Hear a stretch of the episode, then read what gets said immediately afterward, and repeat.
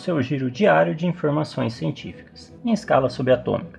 Meu nome é Augusto César Rodrigues e hoje, dia 1 Mayan do calendário Decatrian e dia 6 de novembro do calendário Gregoriano, falaremos de Química. E no programa de hoje, curso de Química das Plantas poderá formar especialistas em maconha. Novo método de microscopia eletrônica rende Nobel de Química.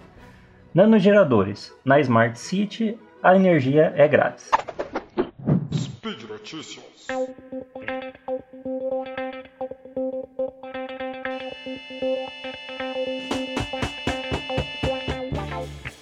curso de Química das Plantas poderá formar especialistas em maconha. A Universidade de Northern Michigan lançou neste semestre o curso de Química das Plantas Medicinais.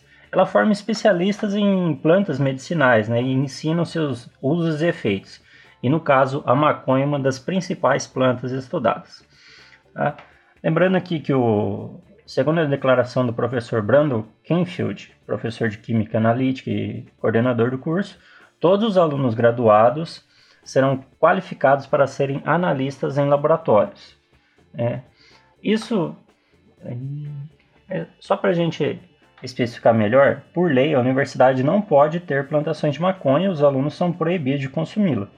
O curso ele combina matérias de química, biologia, marketing e gestão financeira. É, na verdade, os, os, alunos eles não vão estar tá infringindo nenhuma lei nesse caso, porque eles não vão estar tá plantando maconha. O estudo é só sobre a planta e seus potenciais benefícios. É, esse curso ele tem como ele tem dois focos. É um bioanalítico e um empreendedor. Os alunos eles podem tanto seguir um, um ramo quanto o outro, dependendo das matérias selecionadas durante a graduação. Os alunos que forem mais para o lado analítico, ele tem grande chance de fazer uma pós-graduação e seguir para um lado mais, mais acadêmico. Agora, aqueles que escolheram a parte mais comercial, eles podem abrir um laboratório próprio, alguma coisa do tipo. O curso ainda está em fase inicial, tem poucos alunos, mas com o tempo já vai ser possível avaliar melhor a questão empreendedora, como aprofundar a, a parte analítica também, isso segundo o professor. Segundo a, a, universidade, o aumento da legalização de plantas medicinais em todos os Estados Unidos criou uma demanda de profissionais técnicos qualificados nessa área.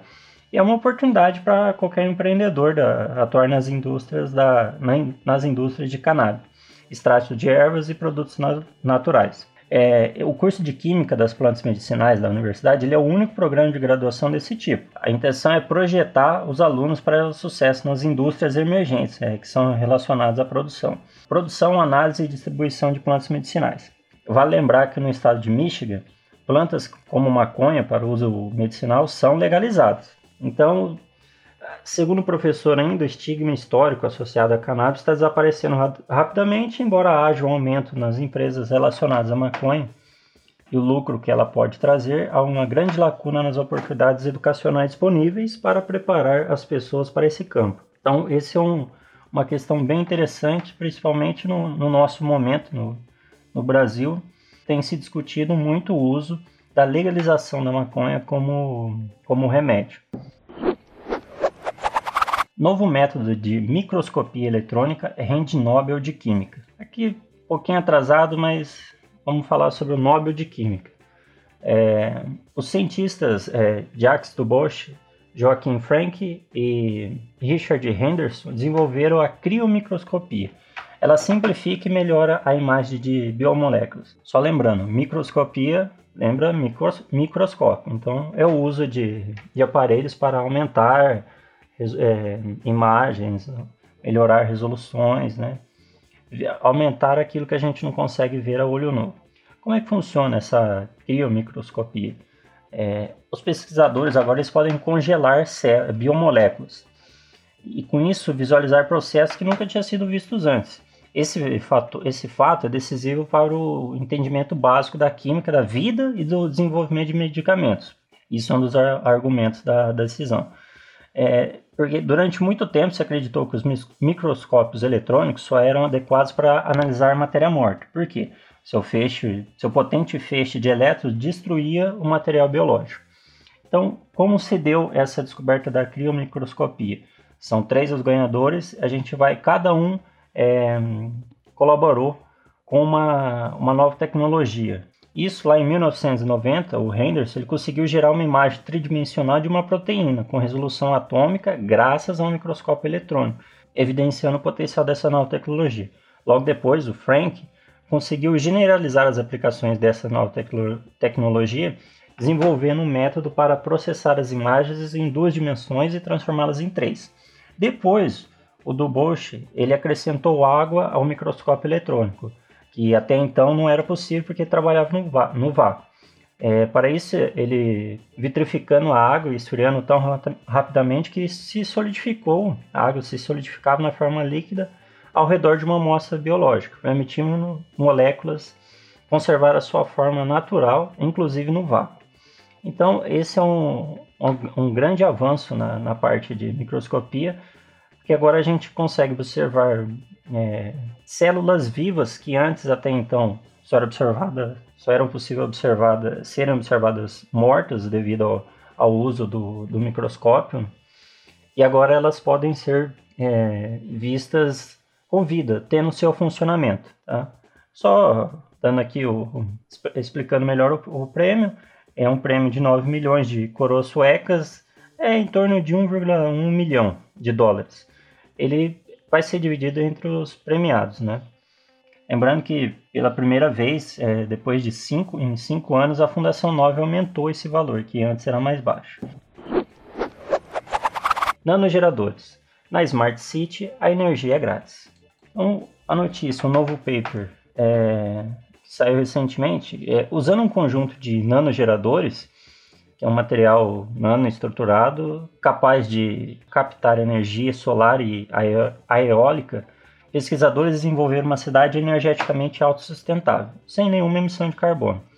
Lembrando que a gente já tratou sobre nano aqui, nano se refere ao tamanho, então são coisas extremamente pequenas, minúsculas, tá? Então, vamos lá. Graças à nanotecnologia, o grupo conseguiu compactar em uma área muito pequena de 120 por 22 milímetros, um dispositivo fotovoltaico e outro tribovoltaico capaz de coletar simultaneamente energia do Sol e do vento, produzindo 26 milivolts de energia. Então, um dispositivo fotovoltaico nada é que um, um painel solar. E, eles são dispositivos utilizados para converter a energia da luz do Sol em energia elétrica.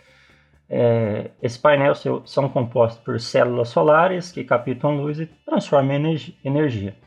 Tá? E um, um dispositivo tribovoltático, ele tem a ver com a energia triboelétrica. O que, que é a, a energia triboelétrica? Seria dispositivos que sofrem eletriza eletrização por atrito. Né? Por exemplo, ao atritar dois materiais diferentes, um cederá elétrons para o outro. Assim, no fim da fricção, um dos corpos apresentará falta de elétrons e estará carregado positivamente, e o outro apresentará excesso de elétrons e estará carregado negativamente. Como a gente falou na notícia, é, o vento ele geraria essa fricção entre os dois materiais, gerando uma diferença de elétrons, o que gera a energia. Tá? Com os telhados de casas cobertos de nanogeradores, uma Smart City, pode gerar mais energia do que precisa, uma saída possível e mais simples para uma vida sustentável. É, rapidamente, essas células, o que, que elas seriam formadas? De acrílico, cobre, é, PET, que é aquele materiais que vocês conhecem sobre a garrafa PET, é, uma célula solar e também Capton. Capton é, é um, é um produto, ele é base de poliamida. Então, é uma fita aplicável assim para diversos tipos de trabalho, objetos ele é um revestimento leve e resistente a temperaturas extremas. Bom, então é uma ótima notícia para um, um futuro sustentável e principalmente né, aqui sem a, sem a geração de nenhuma emissão de carbono. Não que os Estados Unidos estejam a fim de saber disso, né? Mas, e por hoje é só. Lembro que todos os links comentados estão no post. Deixe lá também seu comentário, elogio, crítico, xingamento esporádico. Lembro ainda que esse podcast só é possível acontecer por conta do seu apoio no patronato do SciCast, tanto no Patreon quanto no PagSeguro. Dê uma conferida na minha coluna Games no Lab, mensalmente com textos sobre ciência e games. Um grande abraço e até amanhã.